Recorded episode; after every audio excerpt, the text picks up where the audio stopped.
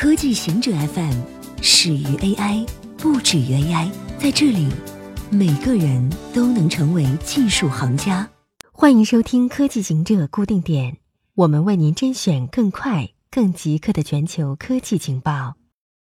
新生婴儿中男多女少的原因，自1838年有记录以来，英国的英格兰和威尔士每年新出生的男婴总是多于女婴。至今已持续了近一百八十年，大约每一百零五个男婴出生就会对应一百个女婴的比例，在全世界都比较一致。但是，为什么会有这个比例存在，则并没有完全被解释清楚。目前有好几种关于这个问题的说法，其中最为流行的说法是与进化有关，认为出生的男婴必须稍多一些，才能保证在成年时男女数量相等。因为根据生物学理论，在童年以至人生的任何阶段，男性比女性的死亡率都更高，可能死于意外、死于冒险、死于自杀以及健康问题。抖音诉百度短视频侵权案被驳回。不久前，百度运营的火拍小视频被指未经许可盗播了抖音平台上的原创短视频。抖音的运营商北京微播世界因此对百度提起侵权诉讼，索赔百万人民币。近日，北京互联网法院驳回了诉讼，但承认短视频受到版权保护。根据我国著作权法和相关司法解释规定，本案的涉案短视频是作者独立完成，具有个性化表达，具有较高难度的创作性。法院同时强调，视频的长短与创作性并没有必然联系。而视频越短，创作难度越高。但对此，法院驳回诉讼的理由是，百度作为网络服务者，在有效时间内及时删除涉案视频，不构成侵权。中国计划在高考中增加国学内容比重。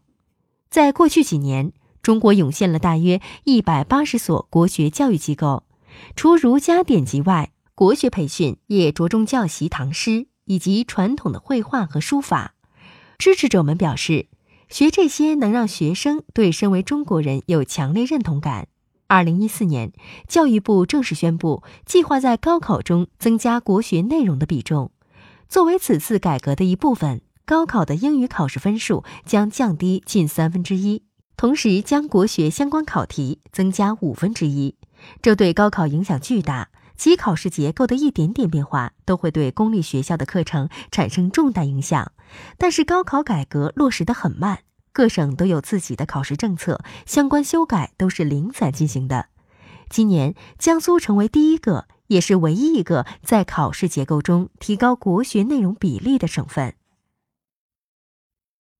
人类血细胞能重编成为神经干细胞。干细胞是一种具有再生各种组织器官潜在功能的细胞，其中胚胎干细胞能产生所有可能的细胞类型。二零一二年，日本科学家山中伸弥因发现将成熟细胞重编成为多功能未成熟细胞的方法，而获得诺贝尔生理学或医学奖。这一干细胞研究突破，对不允许生成胚胎干细胞的国家，如德国，具有重要意义。而在最近，德国癌症研究中心发布报告称，他们首次将成熟细胞重编成为神经干细胞。此前，重编成成熟神经干细胞或神经前体细胞的方法不能无限增殖，因此无法应用于治疗。而新的方法能实现几乎无限增殖。中国出生人口持续下降，二零一五年。中国开始推行全面放开二孩的政策。二零一六年出生人口达到一千七百八十六万人，但二零一七年新生儿数量反而比二零一六年减少了六十余万人，只有一千七百二十三万人。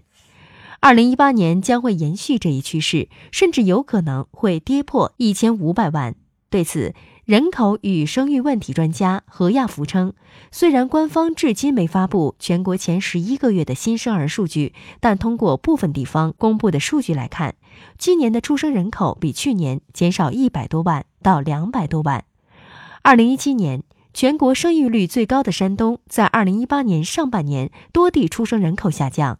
除此之外，江苏、贵州、天津。山东、湖北等出生人口数量同比也有下降。